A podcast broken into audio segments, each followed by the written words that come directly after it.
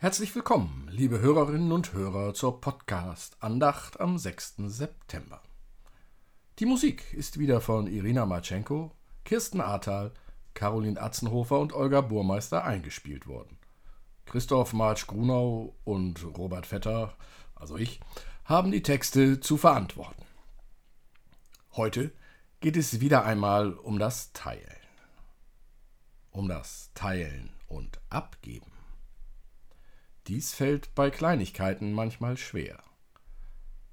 Wenn es allerdings um Macht geht, dann wird es ganz schwierig. In der Politik wird dann schon mal jemand ins Gefängnis geworfen oder gar vergiftet. Die Bibel berichtet dagegen, wie es anders gehen kann. Davon soll heute die Rede sein. So beginnen wir im Namen des Vaters und des Sohnes und des Heiligen Geistes. Amen.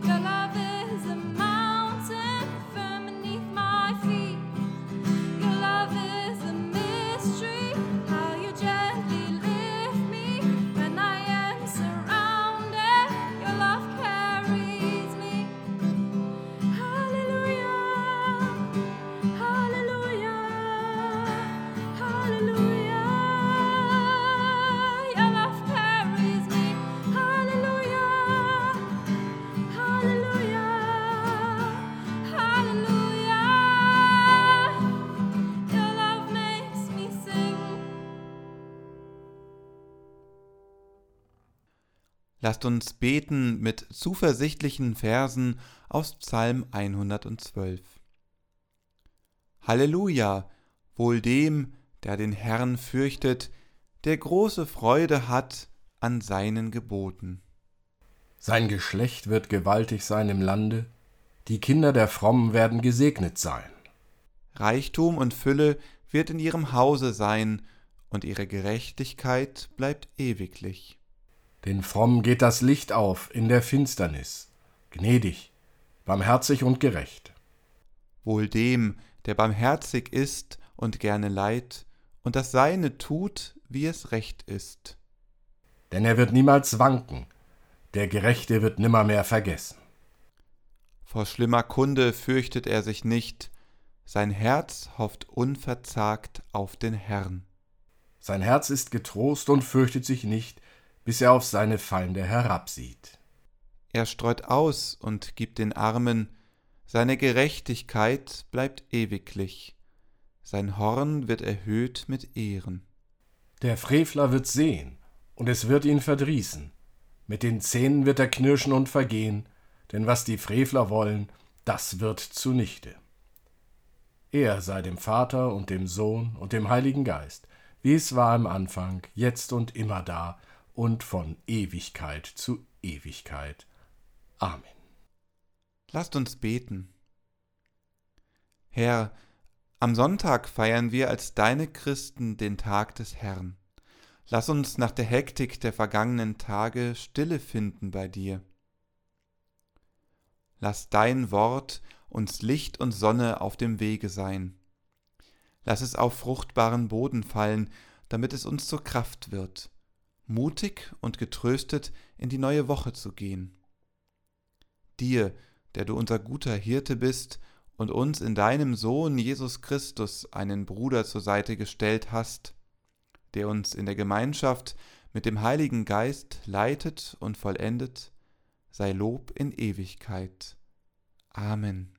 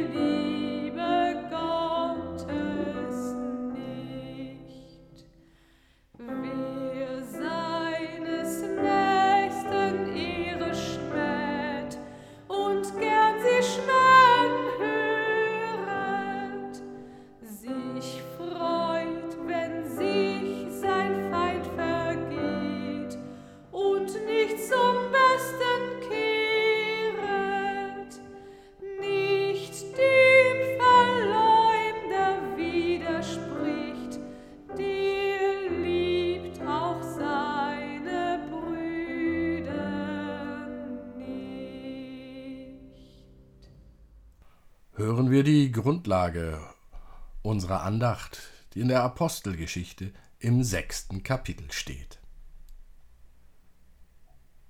In diesen Tagen aber, als die Zahl der Jünger zunahm, erhob sich ein Murren unter den griechischen Juden in der Gemeinde gegen die hebräischen, weil ihre Witwen übersehen wurden bei der täglichen Versorgung. Da riefen die Zwölf die Menge der Jünger zusammen und sprachen, es ist nicht recht, dass wir das Wort Gottes vernachlässigen und zu Tische dienen.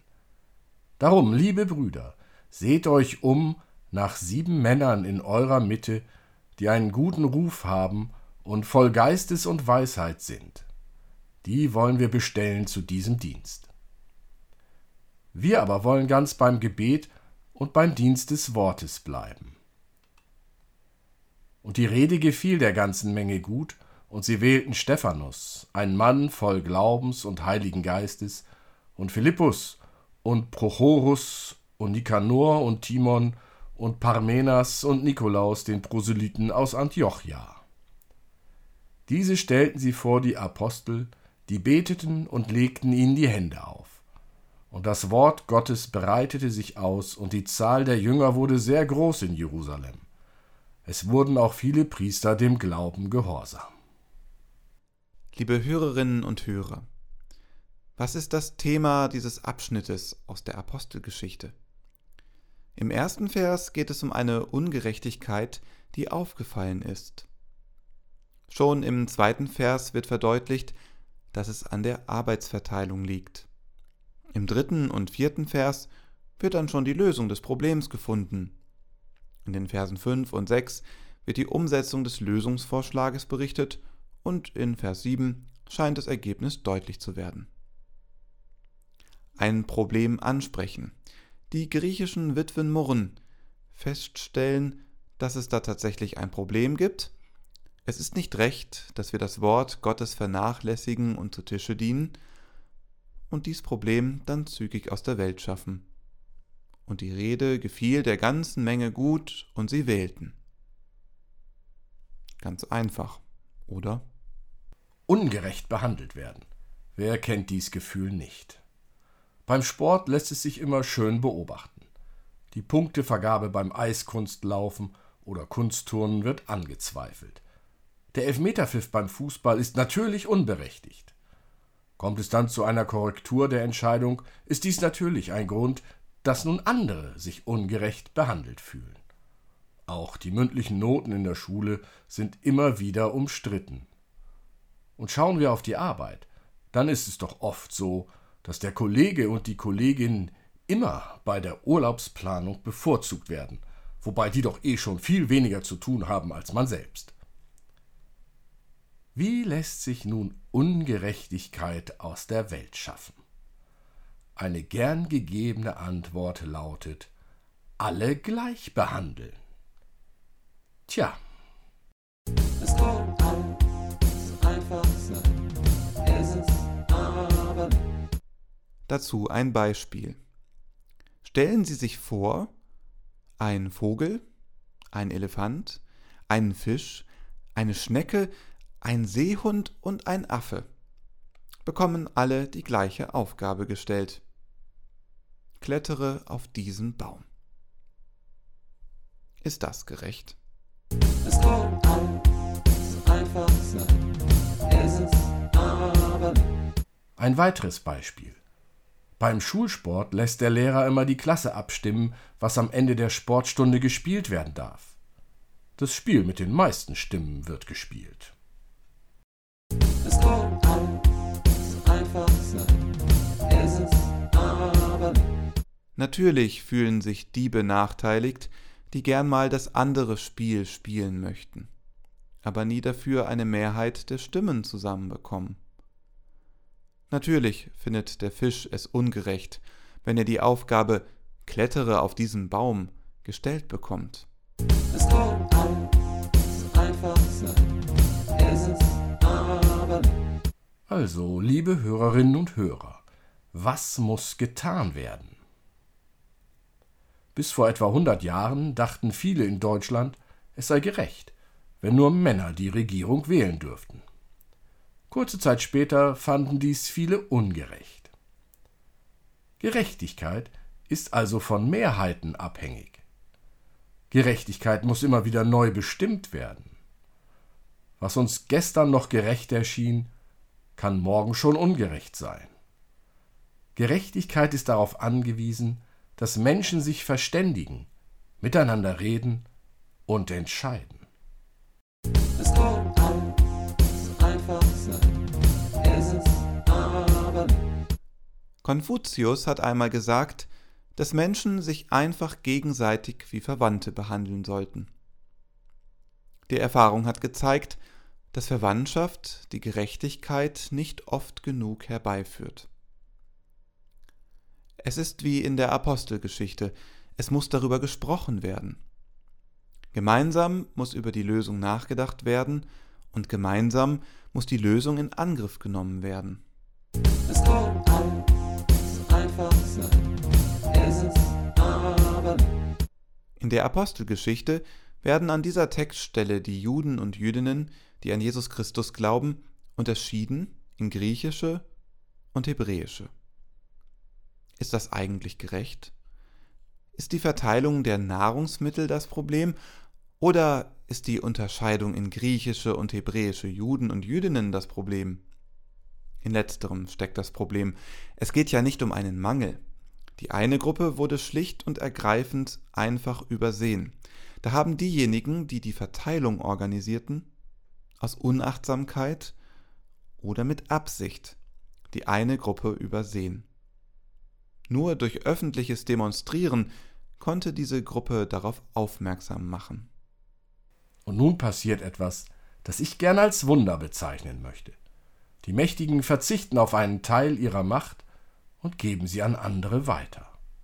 Ein bisschen gerechter soll es durch diese Abgabe von Macht in Zukunft zugehen.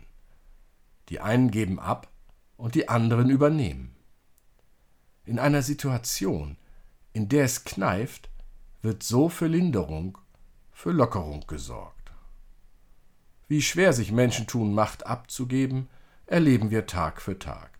Gerade erst wieder hat der Papst in Rom deutlich gemacht, dass es in der katholischen Kirche so bleiben wird, wie es ist. Die Macht bleibt bei den Priestern, den Bischöfen, den Kardinälen und bei ihm selbst, dem Papst. Auch wenn Frauen und Männer aus den Gemeinden murren, weil sie übersehen werden. Macht wird von den Klerikern in der katholischen Kirche nicht abgegeben. Da nützt es dann auch nicht, dass sie angeblich in direkter Nachfolge der Zwölf berufen sind, die die Größe hatten, Macht abzugeben. Es kann alles einfach sein, es ist aber Lassen Sie uns dafür beten, dass Gott uns und allen anderen immer wieder nahe kommt und die Einsicht schenkt, Macht abzugeben. Amen.